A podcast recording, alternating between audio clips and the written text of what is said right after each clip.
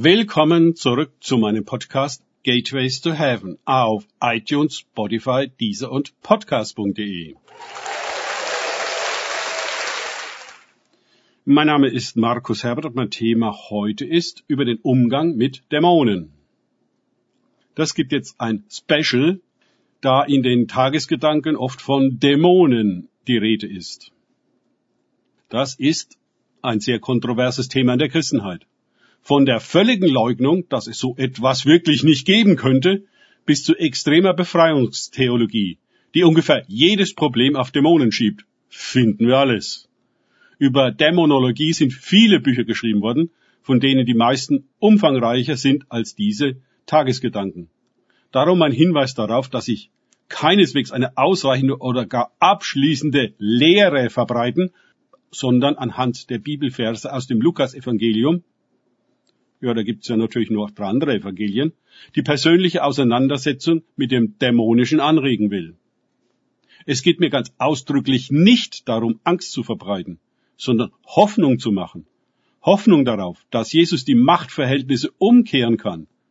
Der Umgang mit dieser göttlichen Macht, an der Jesus seine Gemeinde beteiligt, siehe Missionsbefehl, ist eine große Herausforderung an Integrität und Verantwortung.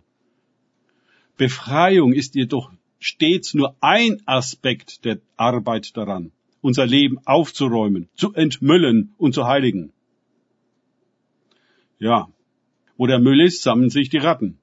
Und Müll können wir nicht austreiben, den müssen wir selber rausbringen.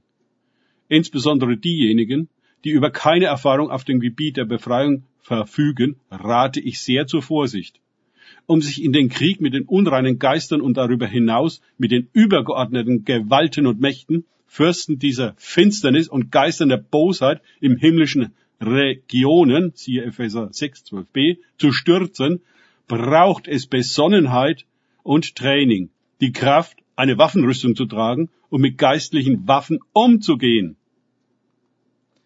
Wie in allen Bereichen geht es auch hier um Reife, Stabilität, Unterscheidung und Ausgewogenheit.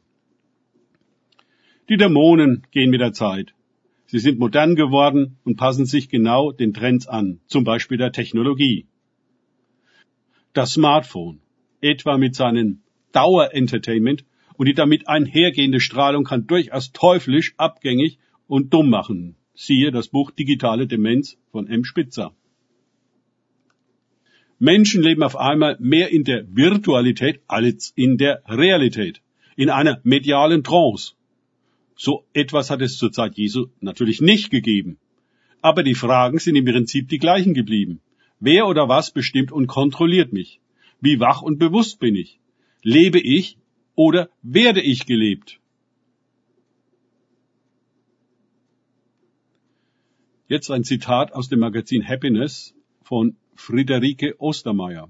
Die Monster und Dämonen unseres Lebens hausen nicht draußen in den Bergen, Wäldern und Wüsten, sondern zwischen den Schreibtischen und Tiefgaragen, zwischen Fernsehgeräten und Computern, zwischen Doppelbetten und Einbauküchen.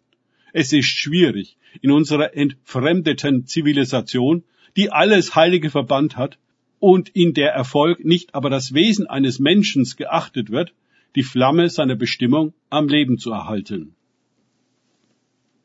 Danke fürs Zuhören zu diesem Special.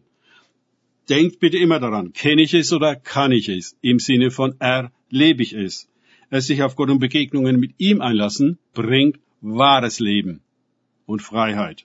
Gott segne euch und wir hören uns wieder.